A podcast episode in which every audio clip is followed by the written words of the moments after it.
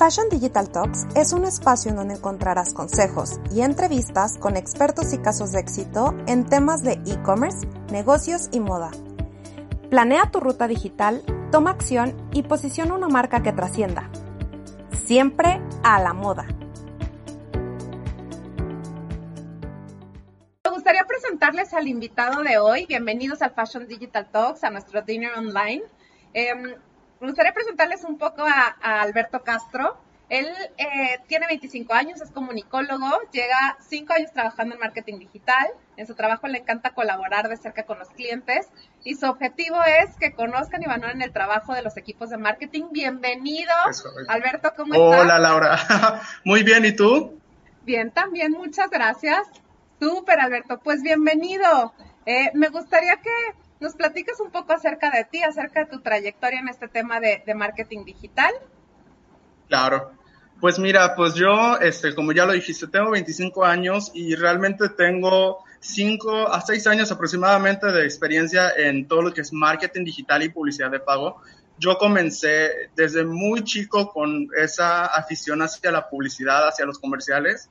Y pues bueno, dije, quiero hacer algo diferente, quiero quiero como que poner marca aquí. Y fue de ahí que estudié la carrera de comunicaciones. Desde ahí yo comencé a tener experiencia por medio de prácticas y servicio social en, en marketing digital y publicidad. Y pues ya cuando empecé a trabajar, que de hecho los trabajos que he tenido han sido en agencias publicitarias, es donde definitivamente he aprendido más. Y lo padre que te dan las agencias publicitarias es que son una gran, gran escuela para aprender. Entonces yo lo que hice ahí fue como que buscando de esa área de marketing digital cuál es la ramificación que más me gustaba.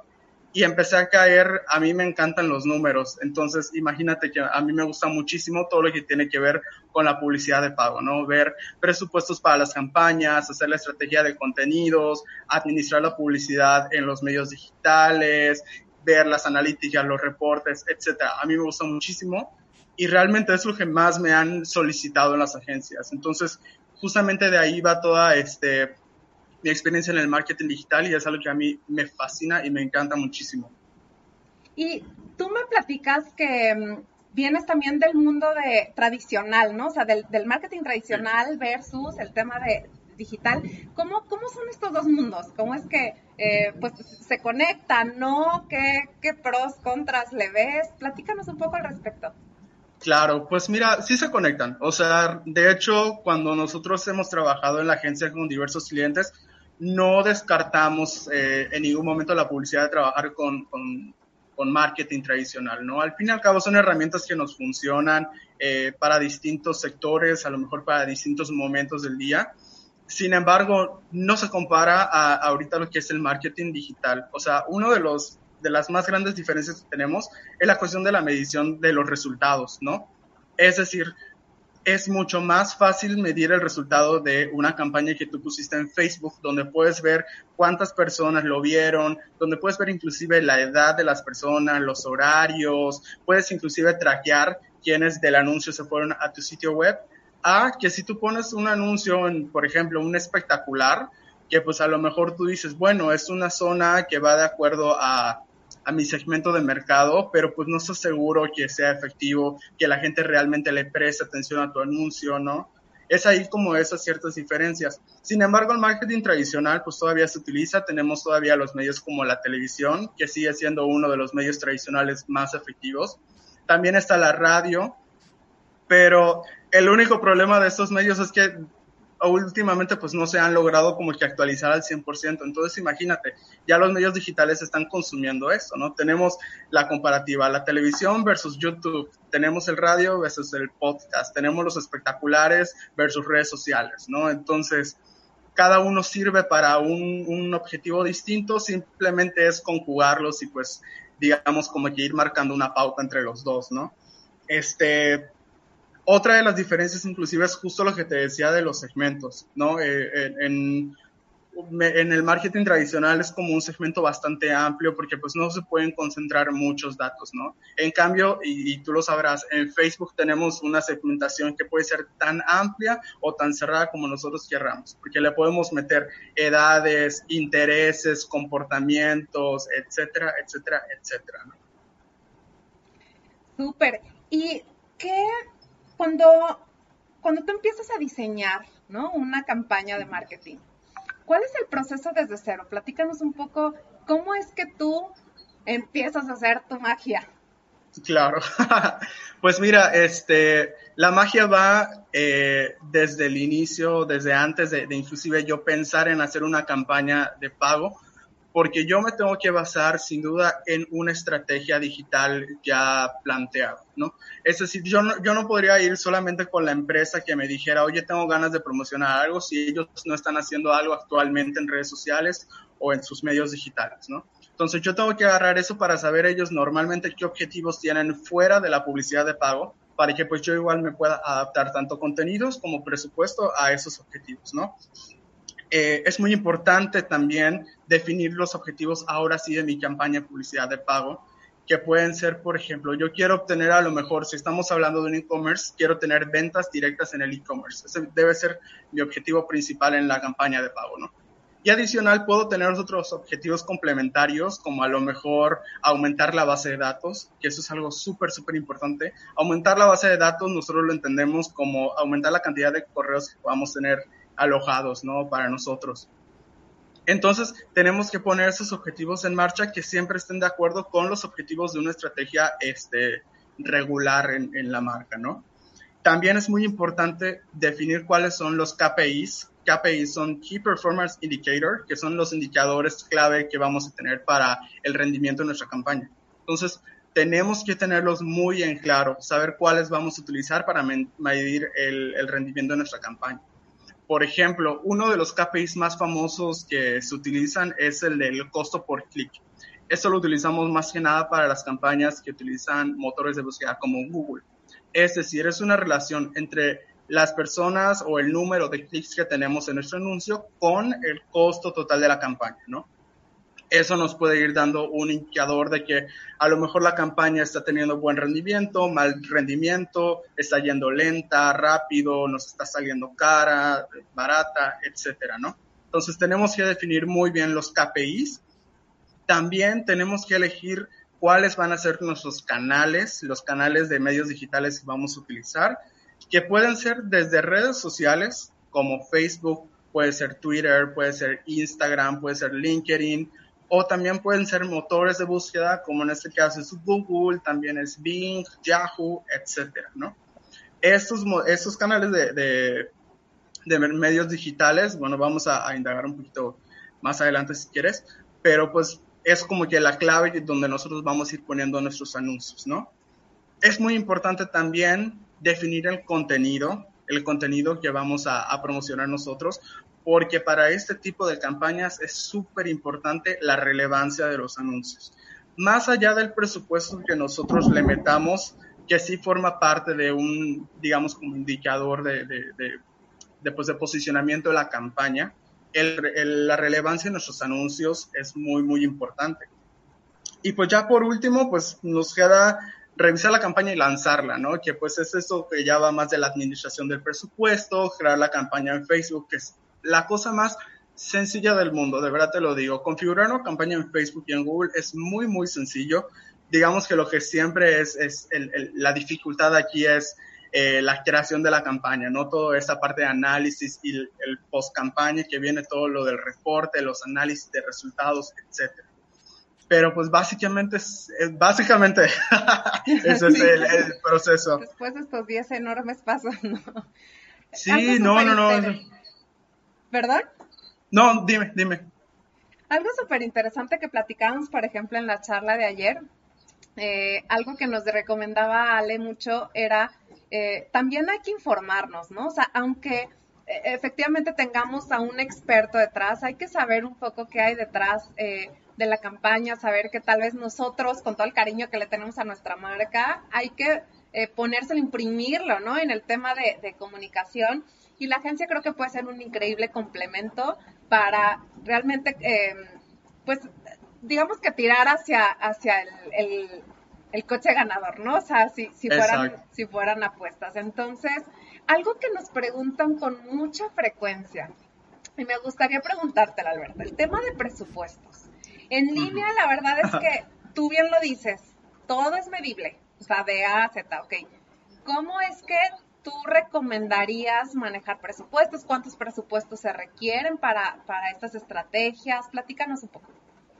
Eso del presupuesto y cuánto invertir, créeme que la pregunta del millón es el santo grial de, la publicidad. Todo mundo, todo mundo me, hace esa pregunta, ¿no? Como cuánto pueden empezar a, invertir, cuánto es lo óptimo, etcétera. Y fíjate que yo muchas veces, muchas veces, y la gente a veces se queda al principio como que boquiabiertos, muchas veces les digo, pues sabes qué, cuánto estás dispuesto a invertir, o sea, tú, tú define el presupuesto. ¿Por qué digo esto? Porque es muy importante que cuando vayamos a comenzar a invertir no sea nada más voy a poner el presupuesto máximo, o sea, le voy a invertir 15 mil pesos. Tampoco es válido a lo mejor decir, no, pues solo le voy a poner mil pesos para ir despacio. Hay que realmente tener un análisis de, pues yo creo que todos tenemos dentro de nuestros este, presupuestos definido uno para marketing digital, ¿no? Entonces es muy importante que consideremos cuál es nuestro límite, no para que invertamos todo, pero para que sepamos cuál es una media, ¿no? Es muy importante, justo como tú decías, estar atento y estudiar también a nuestras competencias, porque, digo, no para que vayamos y copiemos lo que hace la competencia, ¿no? Eso ya, eh, realmente yo no estoy de acuerdo copiar, pero bueno, sino para que nosotros veamos cómo se está moviendo nuestro sector en medios digitales. Eso es muy importante, porque no es lo mismo eh, a lo mejor pagar publicidad por una marca de moda, de lujo, que sabemos que es algo que está, digamos, es como la relación de precio-producto, ¿no? Que sabemos que por la, la naturaleza del producto que es más caro, la publicidad probablemente nos salga un poquito más cara. A que si nosotros damos publicidad a, por ejemplo, unos dispensadores de agua, realmente la competencia no es mucha y probablemente nos salga más barata la publicidad. Entonces tenemos que saber dónde estamos parados. Y también muy importante, pues tener en cuenta todo lo que nuestra marca ha estado haciendo, este, digamos, tiempo atrás, ¿no? Para saber cuáles son los medios que vamos a utilizar, cuál es el ritmo que nosotros vamos a tener en, en, eso de la publicidad de pago, ¿no? Ahora, que yo que lo, que les digo a los clientes, porque como, como tú sabrás, a veces no se quedan satisfechos con la respuesta de, de, piensa todo el presupuesto, no quieren que les digas un mínimo. Yo les recomiendo, puedes empezar con un presupuesto de 5 mil pesos. ¿Por qué? Porque de acuerdo al movimiento de Facebook, de acuerdo a los costos de Google, a cómo se mueven ahí los fees y todo eso, es un, como que digamos, promedio de, de, de un presupuesto sano, ¿no? En el caso de Google, ellos no requieren que tengas una inversión mínima para invertir en publicidad. Sin embargo, Facebook sí, por lo general Facebook te pide una inversión creo que como de 25 pesos por grupo de anuncios. Entonces imagínate, el grupo de anuncios son las segmentaciones que puedes tener. Ahí ya te das una idea del presupuesto que puedes ir teniendo, ¿no? Y 5 mil pesos para empezar está súper bien porque puede ser que con esos 5 mil pesos pues digas, ok, necesito un poquito más para la siguiente campaña o digas, está perfecto o me sobró, entonces le puedo bajar a mi presupuesto, ¿no? Entonces ya de ahí vas jugando y vas viendo qué es lo óptimo para tu, para tu marca. Y en cuanto a, canales, Alberto, ya nos platicaste Google, Facebook, eh, está Instagram, ¿no? Que en moda es pues de los canales que, que, más alternativas nos ofrecen, ¿no? En, en como temas gráficos de imagen de, de marca, de y demás. Es, es, un tema que, que, nos, que nos viene muy bien. ¿Qué recomiendas tú en cuanto a canales cuando, cuando estamos eligiendo, decidiendo con cuáles empezar? Porque a fin de cuentas no podemos estar en todos de forma perfecta, pero como claro. no, y además es bastante complicado realmente administrar todos los canales, o sea, la, la, chamba que se lleva hoy como un community manager administrando todos los canales es impresionante, de verdad. O sea, me ha tocado ver que dicen, oye, eh, trabajo de community manager para administrar Facebook, Instagram, Twitter, LinkedIn, Google, blog, etcétera, etcétera, etcétera, y es para volverse locos, ¿no? Entonces, es muy importante, como yo te comentaba, ¿no? Saber sobre tu sector, dónde está parado y cómo se está moviendo en los medios digitales. En el caso de moda, realmente digamos como que es fácil identificar en dónde se mueve. Instagram es el número uno y de hecho Facebook le ha metido mucha más, este, mucho más fuerza a Instagram en cuanto a temas de moda, lo ha optimizado para que todo sea más, este, pues amigable para esas personas. De hecho, algo que hizo Instagram, que creo que es de las mejores cosas que ha hecho, es poner lo de los tags de productos en las fotos. Sí. Entonces, Eso está maravilloso, eso está maravilloso porque desde Instagram ya te empieza a traquear cuáles son los productos que ven los usuarios y eso te puede servir muchísimo pues para obviamente analíticas, ¿no? Entonces es muy importante que sepas sobre tu sector, digo, obviamente uno que está casado con su marca, pues obviamente va a estudiar sobre su propio sector y sobre sus competencias para saber en qué medios se pueden mover y saber para qué sirven también cada medio como tú decías, nos encantaría estar en, todo en todos lados, pero no todos lados nos funciona. Hay muchas personas que, por ejemplo, quisieran estar también haciendo publicidad en LinkedIn, pero LinkedIn no es una red social para todo tipo de marcas, es más como algo empresarial, más como para búsqueda de empleos, ese tipo de, de, feeling, ¿no? En el caso de Twitter, Twitter también es una muy buena red social. Sin embargo, ¿por qué la gente no invierte tanto en Twitter? Porque Twitter es más orgánico en Twitter la gente sigue más como a, cuestiones de influencers, a, figuras públicas, a políticos, es más como un lugar de información. Entonces por eso a lo mejor no se meten tanto. Pero Instagram y Facebook son los monstruos de las redes sociales. Entonces, inclusive desde ahí tú puedes ir diciendo, bueno, ok, si tengo estos dos medios, ¿a cuál de los dos le voy a dar más importancia o más porcentaje, no? En el caso de moda, pues sí nos iríamos más por Instagram que por Facebook, o si quiero publicar un video, a lo mejor también lo pongo en Facebook.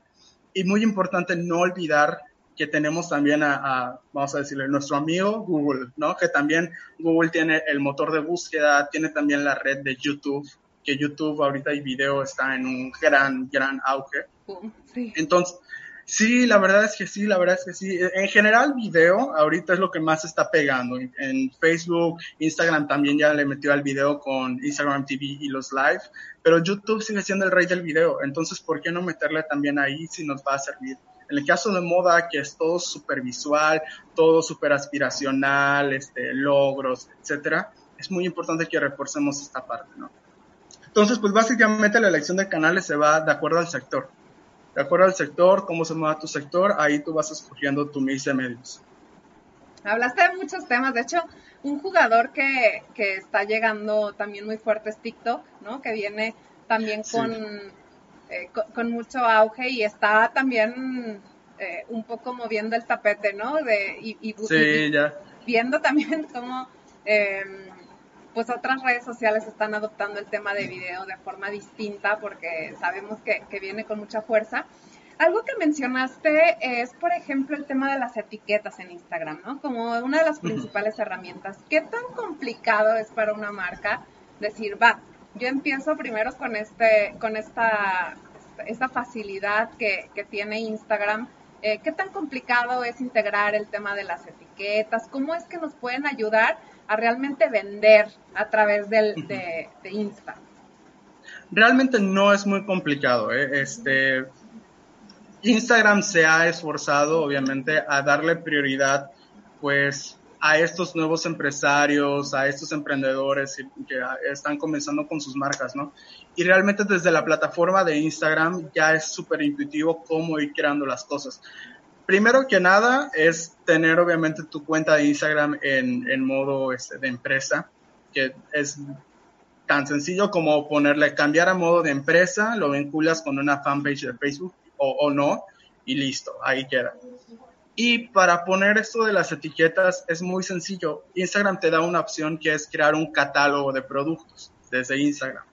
Entonces ahí mismo tú puedes ir subiendo tus productos, el nombre, el costo del producto, una descripción, inclusive si tienes un enlace, por ejemplo, de una tienda en línea externa del producto, lo puedes poner como para que se vayan a comprar ahí.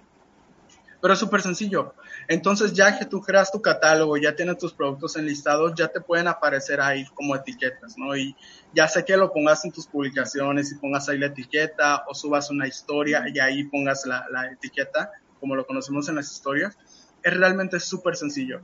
Ya si nos queremos indagar un poquito más en la cuestión de vinculación de Facebook e Instagram, del traqueo, de, de que el usuario vio este producto y ya luego le vamos a enviar información sobre ello, ya sí es un poquito más complicado y de hecho por eso muchas veces contratan a las agencias publicitarias, ¿no? Pero para empezar es súper sencillo, es muy, muy sencillo con Instagram. Súper. Eh, por aquí también nos hacen una pregunta, eh, Nan, si soy una empresa pequeña, es recomendable pagar por publicidad desde el principio. Creo que es parte de lo que comentabas hace rato, ¿no? O sea, tal vez pensar que unos 5 mil pesos al mes pudiera ser una cifra que, que fuera interesante. 5 mil recomiendas en pauta total, o sea, o en Facebook, por ejemplo, o en Instagram. ¿Cómo, cómo recomiendas hacer este, esta división? Tal vez una parte a Insta, una a Facebook, eh, siendo un mm. porcentaje mayor a Insta o solo a Insta. ¿Qué recomiendas al principio? O sea, si fueras como, si fuera gradual el, la inversión. Claro. Pues mira, de hecho, eh, con base en mi experiencia dentro del mercado, Instagram es más barato que Facebook. Porque Instagram tiene, eh, digamos que Instagram para publicidad de pago no está 100% optimizada porque lo que buscan es que tengas un alcance y una exposición orgánica. Orgánica es que no utilices nada de publicidad de pago que digamos eh, con tu esfuerzo, por así decirlo, se vayan viendo los frutos, ¿no? Entonces Instagram suele estar más barato que Facebook. Entonces de ahí de entrada ya tenemos que en Facebook debo de poner un porcentaje un poco mayor a Instagram, ¿no? Google también tiene su parte, Google es mucho más barato que los otros, entonces ahí le podemos poner un porcentaje como complementario, pero si somos una empresa de moda, yo creo que nos concentraríamos todo en redes sociales. Ahora, si eres una empresa pequeña que de plano apenas está comenzando y que va ahorita a meterse al ámbito digital y todo eso, en lo personal yo te recomendaría que a lo mejor le dejes un espacio de un mes entre que abres tu, tu, página en Facebook y en Instagram y que empieces a subir contenidos a que comiences a pagar por publicidad de pago.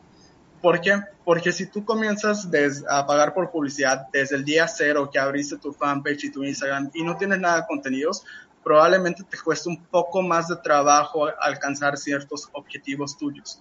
Porque Facebook e Instagram no tienen un, como, como récord de, de, tu, de tu trabajo en, en, las redes sociales, ¿no?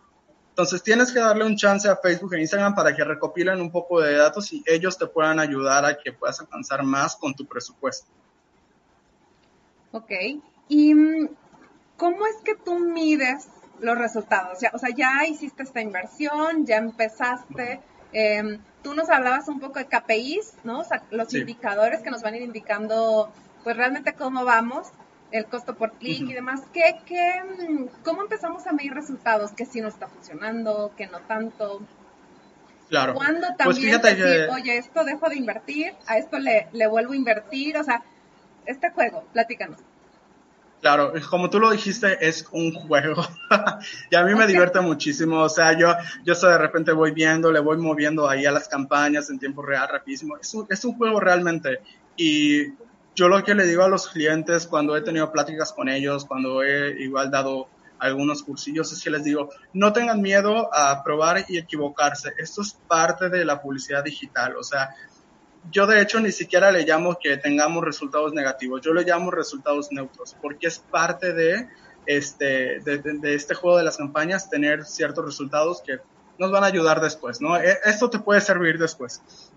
Entonces, yo lo que hago es identificar una diferencia entre cuáles son los indicadores que me están diciendo que mi campaña va por buen camino y cuáles son los resultados finales, ¿no?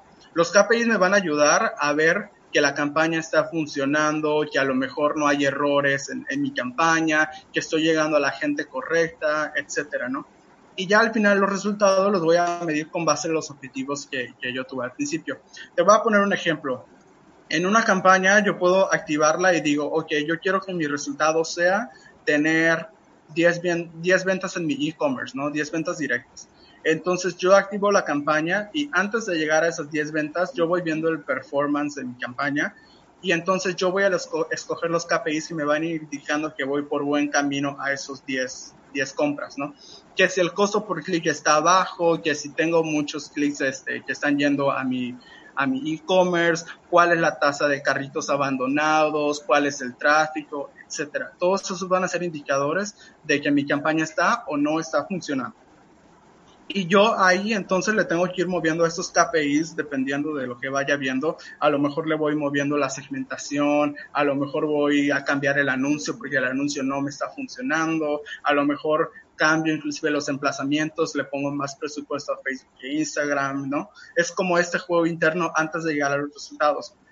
¿Y por qué pasa esto? Porque a nosotros nos ha pasado varias veces que tenemos un resultado, por ejemplo, en un mes tenemos que llegar a las 10 ventas y en las primeras tres semanas no tenemos ni una sola venta, pero vemos que la campaña está yendo en buen ritmo, está teniendo bastante buen récord, la audiencia está reaccionando bien en social media. Entonces son cambios menores que yo le tengo que hacer para que en la última semana de la campaña yo suba a las 10 ventas, ¿no? Entonces, por eso es muy importante tener en cuenta estos KPIs. Ok. Y algo que mencionas ahorita eh, son las ventas, ¿no? Las conversiones. ¿Qué es lo que tú recomiendas? A ver, hay varias formas de vender en línea, ¿no? Como sabemos. Y una es a través, o sea, haciendo uso de las, de las redes sociales. Sin embargo, muy probablemente ya tenemos también una, un e-commerce eh, que, que, bueno, ahí me gustaría que nos platiques un poco eh, qué plataformas eh, tal vez nos recomiendas, oye, pues empiezan a través de, alguna red social, ¿no? Con, con, algún shopping cart o algo, pero posteriormente, por ejemplo, tal vez una tienda propia, ¿qué plataforma nos recomiendas que también nos, asegure pues más conversiones? ¿Cómo es que, que tú lo has manejado o tratado con empresas? Claro, pues mira, nos han llegado absolutamente todo tipo de empresas y también hemos administrado empresas que justamente empiezan, empiezan vendiendo desde Facebook. Facebook, pues digamos como que al natural, es decir, el típico acuerdo por Messenger, el de que, ah, información por inbox, y ahí concretan la venta y esa es, ese es su, su, su tienda en línea, ¿no? Desde ahí lo hacen. Sin embargo, si ya quieres como que poco a poco irle subiendo, pues hay diversas opciones, ¿no? Hoy en día puedes hacer una tienda en línea desde cero, es decir, que tú le pagues un diseñador web para que te, la, para que te haga tu e-commerce, o puedes contratar una plataforma como las de Shopify, PrestaShop, WooCommerce, que son plataformas muy sencillas para crear tu e-commerce, ¿no? Ahora, ¿cuál es la que yo recomiendo más de, este, de, esas plataformas? Sin duda recomiendo Shopify. Y voy a decir por qué. Porque PrestaShop y WooCommerce, que son plataformas gratuitas para crear tu e-commerce, el problema más grande que tienen ellos es que todos estos como aditamentos para ir creando tu tienda en línea, que si es, por ejemplo, la metodología de pago, logística de envíos, que si le quiero poner eh, eh, la integración para Facebook, la integración para Google, todo eso cuesta. Y a pesar de que es un único pago, el costo es bastante alto para esas plataformas. Y pues tienen un problema de repente luego con su compatibilidad, digo cuestiones ya más de diseño web, pero tienen problemas luego con compatibilidad, que si tienes que actualizar, es lo otro, y se vuelve un, un problema. En lo personal no me encanta trabajar con esas plataformas. Sin embargo, Shopify es una plataforma súper, súper intuitiva, muy fácil de usar, que de hecho hasta cuando tú entres a la interfaz dices, ay, qué bonita está. está muy, muy bonita, muy fácil de usar. Y una de las grandes ventajas que tiene es que, pues bueno, si es una plataforma de pago donde tú haces un pago mensual por Shopify, que puede ir desde los 9 dólares hasta un pago personalizado con ya tiendas mucho más grandes. Este, pero pues los plugins por lo general son gratuitos, los esenciales para Shopify son gratuitos, no necesitas nada más, la plataforma como dije es súper intuitiva, la administración de los pedidos es súper, súper fácil de hacer en Shopify, es muy, muy sencillo y tiene, tiene muchos templates, por ejemplo Shopify, digo, si tú no, a lo mejor no se te da el diseño gráfico, este, pues bien, pues no importa, Shopify ahí ya tiene plantillas para que solo tengas que cambiar colores, tu logo, las imágenes, etcétera, ¿no? Y algo muy, muy importante de Shopify es que la administración de los catálogos de productos es muy, muy sencillo de tener y se puede vincular con Facebook e Instagram. Hace ratito, por ejemplo, yo te comenté de que puedes en Instagram y en Facebook crear tus propios catálogos y poniendo el nombre de tu producto, precios, etcétera. Pero si tú utilizas Shopify, donde ahí ya vas a subir todo tu catálogo de productos, cuando tú le das vincular con Facebook e Instagram, inclusive con Google, se va directamente a tu catálogo ahí. Entonces ya no tienes que hacer nada más y ya solamente te preocupas por hacer las etiquetas en tus productos y listo. Es todo. Entonces, sin duda, sin duda recomiendo Shopify. Sí, sí, sí. ¿Qué tan fácil es, por ejemplo, integrarte también con otros marketplaces a través de, Shopify? Claro. Pues de hecho, mira, desgraciadamente, y eso no es algo solamente de Shopify, sino es de todas las plataformas, es un eh, problema que ya va más por cuestiones de logística internacional, ¿no?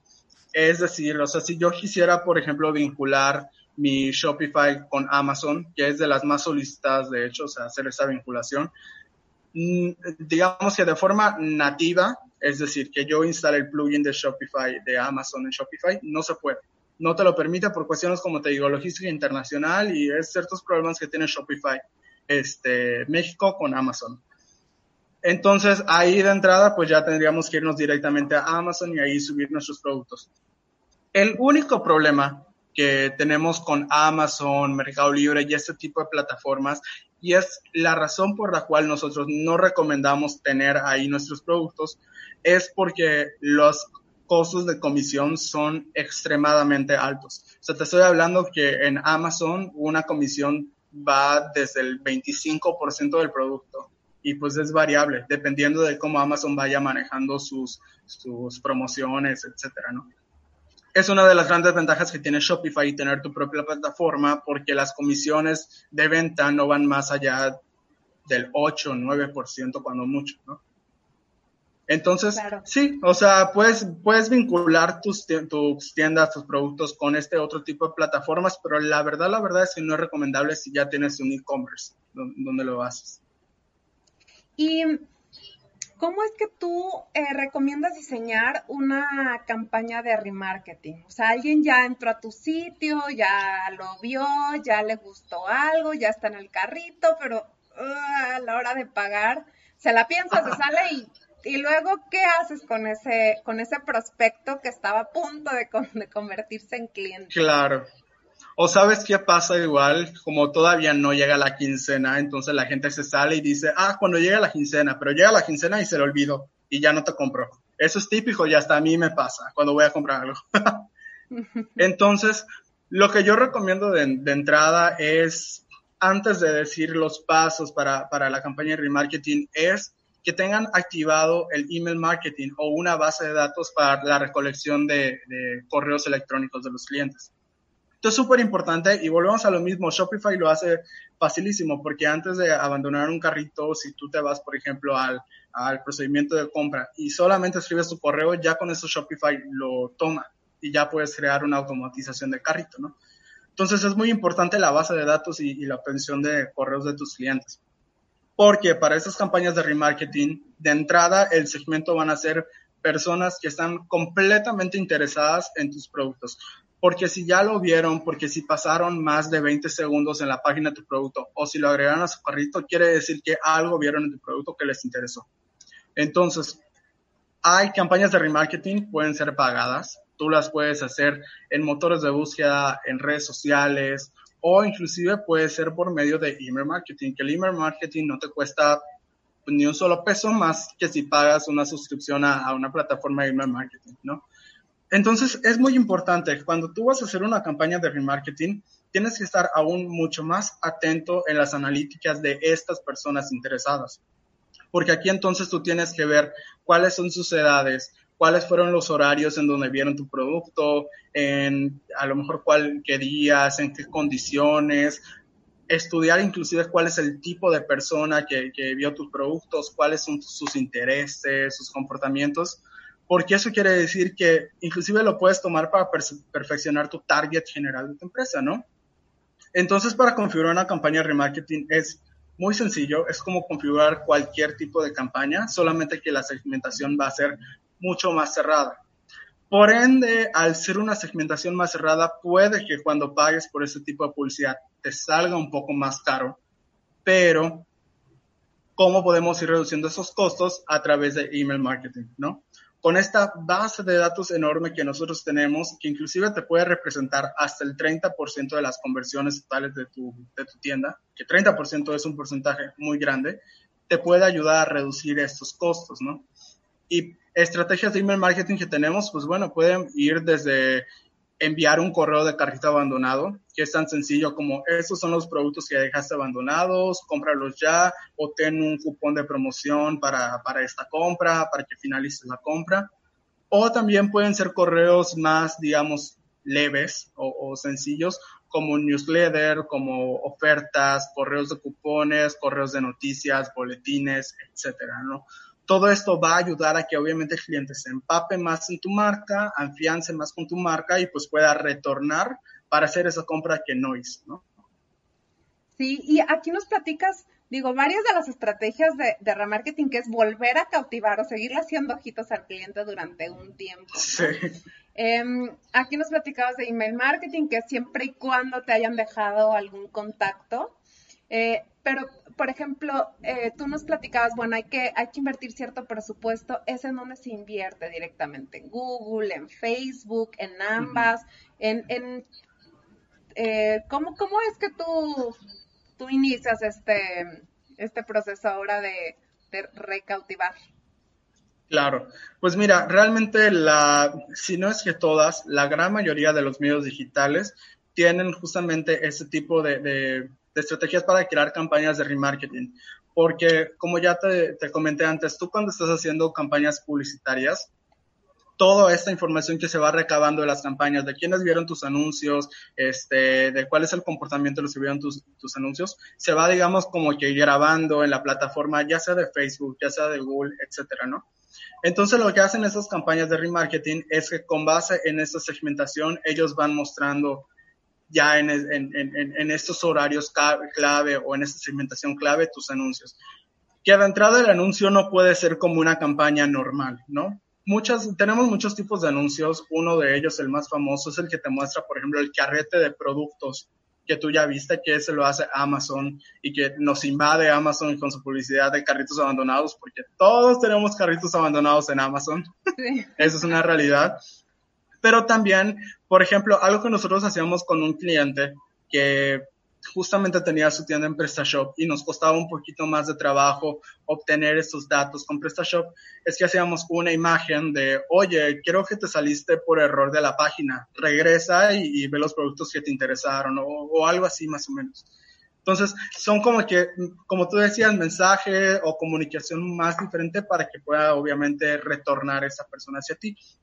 ¿Y cómo poner la inversión? Pues realmente es, es como poner cualquier campaña en, Facebook. ¿eh? O sea, como te digo, por lo general estas campañas nos van a salir un poquito más caros porque a lo mejor no tenemos realmente el público que ve nuestros anuncios no es el mismo al público que luego entra a nuestra página. Es un segmento mucho más reducido. Es, a veces llegamos a tener una tasa de, conversión como del 3, 5%, que parece poco, pero es algo muy, muy positivo, ¿no?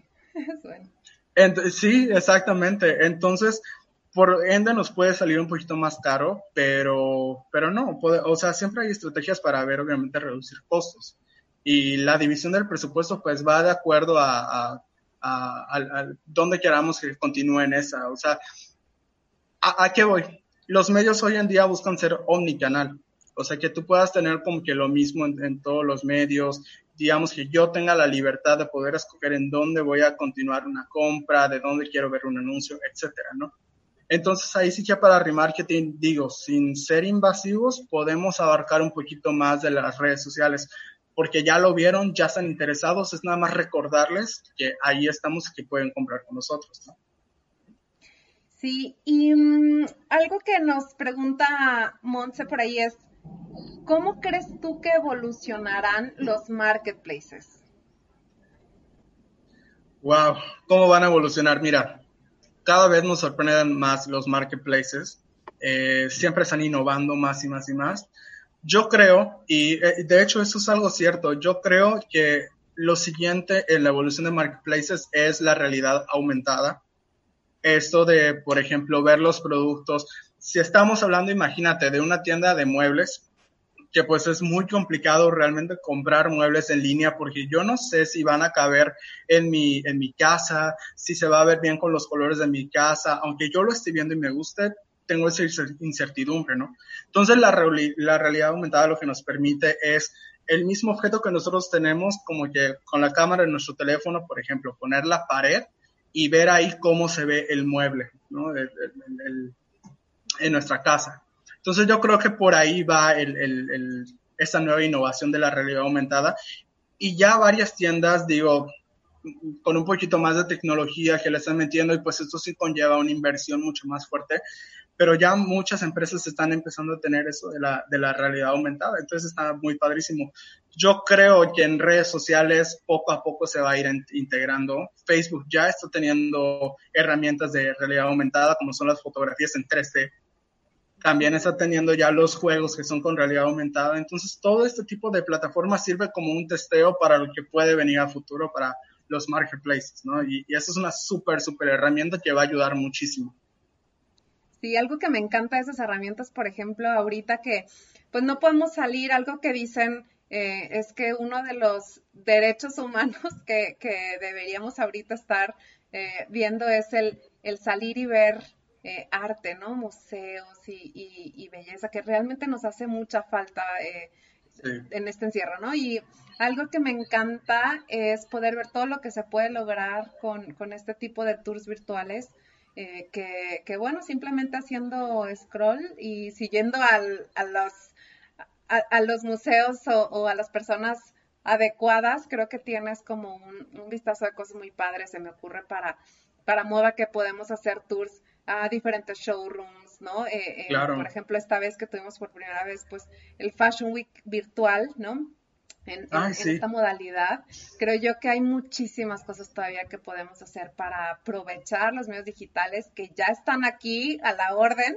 Y bueno, hay otras industrias que se nos, se nos adelantan, ¿no? Pero, pero me encanta esto que, que comentas y, y bueno, creo que es una, una visión interesante. Em, y está padrísimo porque cada vez lo van haciendo mucho más sencillo para las personas. O sea, sí está, sí está padrísimo, obviamente, contratar a las agencias. Realmente para una empresa, contratar una agencia es un enorme alivio. Aunque tengan su, su equipo de marketing ya integrado, que realmente es lo óptimo que tengas tú en tu empresa un equipo de marketing, contratar una agencia te da una visión mucho más amplia del trabajo y sí es un alivio muy grande para, para la empresa. Entonces todo esto va, a ir ayudando, ¿no? A, tener más ideas frescas. A nosotros nos pasó, por ejemplo, con un cliente que era una tienda de muebles, que teníamos justamente lo que estamos platicando, este problema de cómo las personas van a, a, confiar en comprar un mueble en línea que no saben si se va a ver bien, o como es una tienda de lujo y pues por ende los precios son más elevados, ¿cómo voy a tener yo la confianza? Y tuvimos con ellos una idea que pues ya no se pudo ejecutar por cuestiones de presupuesto con el cliente y todo eso, pero tuvimos una idea muy padre justamente hacer este tour virtual por el showroom, ¿no? Para que pudieran ver como que los, los productos por los pasillos y si veían, por ejemplo, la cámara, si se movía y veías una línea de productos, podías tener ahí la etiqueta y saber qué producto es, ¿no? Entonces, todas estas nuevas tecnologías nos van a ir ayudando más que nada a que el cliente pueda tener más confianza con nosotros y pues no solamente con, con, nuestra marca, sino en sí con el mercado digital que es el e-commerce. Claro. Em, ¿Cuáles serían los tres consejos que nos podrías dar para mejorar la experiencia del cliente a través de nuestros canales digitales?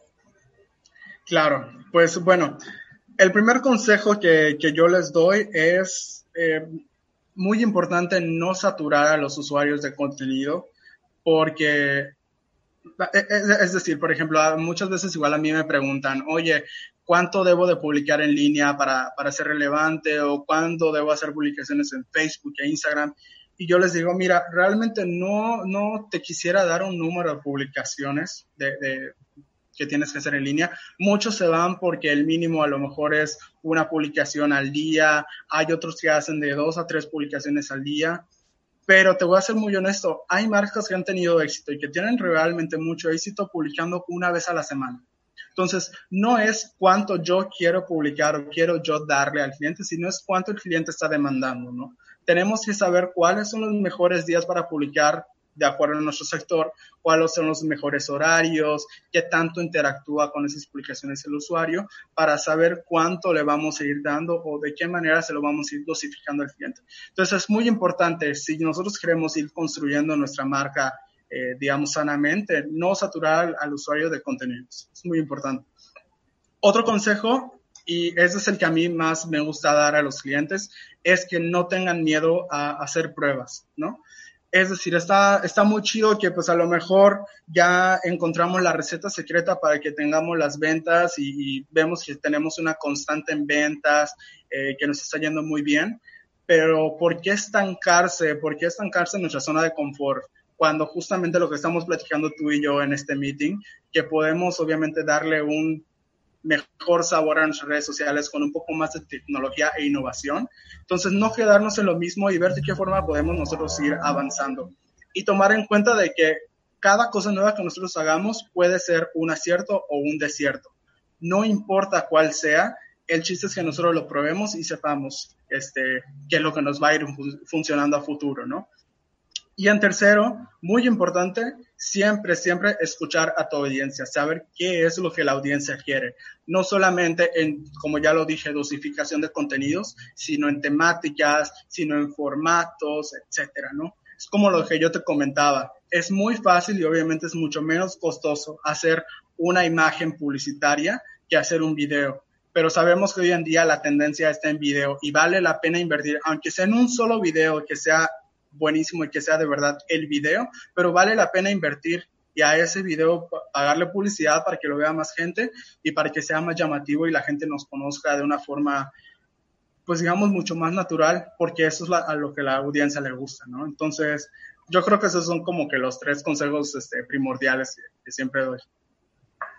Me encantan, Alberto. Y bueno, las las preguntas de cajón, ¿qué libros, documentales, podcasts, series nos recomiendas? Claro, pues mira, de podcast yo les puedo recomendar eh, dos que me gustan muchísimo. Uno tiene que ver con marketing, el otro no, pero son muy interesantes. El primer podcast es Marketing School, Digital Marketing Tips. Este es de Eric Siu y Neil Patel. Estos dos este, son gurús en todo lo que es son los cracks, son los cracks de verdad en todo lo que es marketing digital, SEO e e-commerce y de verdad, de verdad, están en inglés, pero están muy, muy interesantes, este, están muy fácil. lo que tiene Neil Patel sobre todo es que te digiere la información. Entonces es muy fácil de entender y de verdad síganlos porque esos son los cracks en marketing digital, la están rompiendo.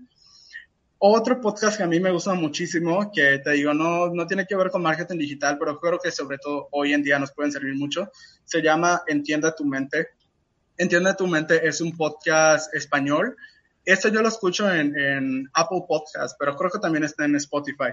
Y está muy padre porque tocan ciertos temas este, en cuanto a, la mentalidad, al autoconocimiento humano y todo eso, que realmente es muy, muy padre entenderlo. Uno de estos capítulos que más me gustó trata sobre el estrés y yo creo que a todos nos funcionaría ese capítulo para entender el estrés en el trabajo. Entonces, escúchenlo, ese está muy bueno. Una serie que también les voy a recomendar, que me gusta muchísimo y que sobre todo eh, se la recomiendo porque hoy salió la segunda temporada, se llama The Politician con Ben Platt.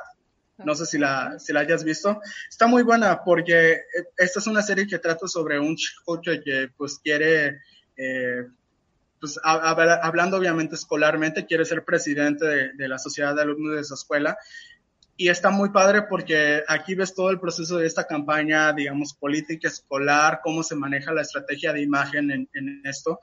Y digo, además de que las actuaciones y la serie en sí está muy buena, tiene este tinte como muy político, muy característico de una campaña política. Entonces, inclusive si lo quieren ver como marketing político, está muy, muy buena. Y otras ligas que yo les puedo recomendar, si quieren saber un poquito más sobre marketing, redes sociales, está, por supuesto, que sigan a Neil Patel, que ya les dije es el gurú, y también las plataformas top en marketing digital, inbound, SEO, e-commerce, que son HubSpot Academy, Google Skillshop y Facebook Blueprint.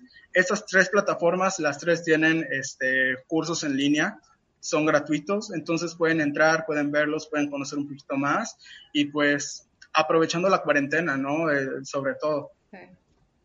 Sí. y las ventas en línea, ¿no? Que ahorita es lo que, lo que estamos, o sea, necesitando, necesitamos despuntar. Em, ¿Quién es una persona a la que admiras y por qué? Pues, mira, tal cual, tal cual una persona en sí me cuesta trabajo porque yo, yo soy una persona que realmente me, me gusta mucho relacionarme con las demás personas y yo creo que para mí una gran admiración hacia una persona va para aquellos que tienen un sueño o tienen un objetivo y trabajan duro, realmente duro por obtenerlo. Como justamente eso que te comentaba, ¿no? Que, que, que no es solamente el hecho de que me está funcionando, sino que más puedo ir innovando para ir creciendo. Y realmente me ha tocado trabajar con un montón de personas así y a todas estas personas yo les tengo mi completa admiración. O sea, te estoy diciendo, va desde mi mamá, va hasta un amigo que, le decimos Licho, que igual es súper trabajador, mi amigo Uriel. Eh, tengo muchas, muchas personas en la lista, pero básicamente son estas. Aquellas personas que tienen un sueño y que trabajan arduamente por conseguirlo, tienen mi completa admiración y es un gran motivador para mí. Pues eh, disfruté muchísimo esta conversación, Alberto. Si alguien tiene alguna pregunta, ahora es el momento de hacerla. Eh, me gustaría agradecerte este, este tiempo, todos los consejos que nos, que nos acabas de, dar. Eh, por ahí también no sé si nos quieras em, decir, o sea, cuáles son tus, tus redes sociales, cómo te encontramos. Eh, Alberto ahorita está en una, en una etapa en la que él también está, está buscando nuevas oportunidades. Entonces, platícanos un poco qué es lo que, este, lo que tienes en mente. Pues mira, de redes sociales me pueden seguir aquí mismo en, Instagram como arroba me dicen Walby, así estoy. Walby es un nombre que de hecho me pusieron en mi anterior trabajo porque hubo una confusión de nombres que no entiendo de dónde vino realmente. Mi nombre es Eduardo Alberto y creyeron que yo me llamaba Gualberto. No tengo idea por qué, pero bueno me llamaban Gualberto y de cariño me decían Gualbi. Entonces, pues todo el mundo me empezaba a decir Gualbi, Gualbi, Gualberto y pues ya se quedó mi nombre, ¿no? Entonces en Instagram me encuentran como me dicen Gualbi, en Facebook estoy como Eduardo Alberto, así me pueden buscar y, me encuentran ahí con, con mi foto. Este, y pues, ¿qué planes tengo para el futuro? Pues mira, desgraciadamente ahorita la cuarentena, pues yo creo que a todos nos pegó de distintas maneras. Eh, más que nada es cómo lo vamos a tomar, ahí está la clave, ¿no? Si nos quedamos, este, digo, todo el tiempo, eh, pues dormidos o sufriendo que nos pasó esto, que nos pasó lo otro, creo que no vamos a llegar a ningún lado. Es válido, es válido, sin embargo, que a lo mejor tengamos este periodo donde pues sí uno se siente mal o se siente agobiado por tantas cosas que están pasando actualmente, pero ¿qué es lo que sigue? ¿No? ¿Qué es lo que sigue? ¿En qué vamos a trabajar? ¿Cuáles son mis habilidades? ¿Cómo puedo poner esto que está pasando en la cuarentena a mi favor? Eso es lo importante, ¿no? Y yo creo que al fin y al cabo van saliendo ideas este, de cómo podemos ir innovando y pues algo saldrá, ¿no? En mi caso, ¿cuáles son mis planes? Pues bueno, yo actualmente sigo trabajando en cuanto a consultorías de marketing digital. Justamente lo que te comentaba, hoy en día muchas empresas empezaron a recortar agencias pero el punto bueno es que también empezaron a crecer sus departamentos en, en, la empresa. Entonces necesitan este tipo de apoyos para irlos creciendo, para que estén orientándolos. Y me empezaron a hablar algunos para que les eh, dé asesorías, consultoría de marketing digital y pues en eso, en eso he estado trabajando y la verdad es que yo feliz, a mí me encanta como te decía al principio, uno de mis objetivos principales es que la gente conozca sobre el trabajo que se hace en marketing digital para que pues poco a poco vaya teniendo más valor en el mercado, ¿no? Entonces, eh, para mí es un trabajo súper, súper gratificante y pues hoy sí que pues lo que venga, digo, segunda mitad de 2020 sorpréndeme, espero que sea algo bueno, ¿no? Oye, sí, ya. Sí. algo. Algo tiene que venir bueno. Eh, em, por aquí nos dice interpretación de estadísticas. O sea, el tema de datos. Ah, claro. Sí, creo que se refiere a, cómo interpretar las estadísticas, ¿no? Bueno, realmente eh, requiere mucha investigación eh, el trabajo de interpretación. Tienes que tener de entrada una mente bastante amplia y bastante analítica para poder cazar esos.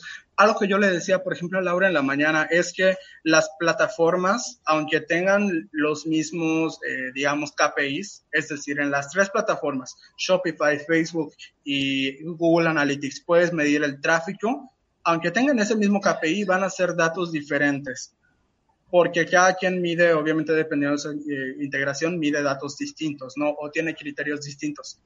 Entonces, esto es muy importante porque yo tengo que tener la mente muy abierta para saber cuáles KPIs, o sea, cómo combinarlos entre sí para tener como lo más eh, acertado posible, ¿no? Y como ya comentamos al principio, muy importante tener definidos nuestros objetivos para que con base en ello nosotros podamos hacer una lectura de estas estadísticas, ¿no? Algo que comentaba yo al principio es que no tenemos resultados buenos ni malos.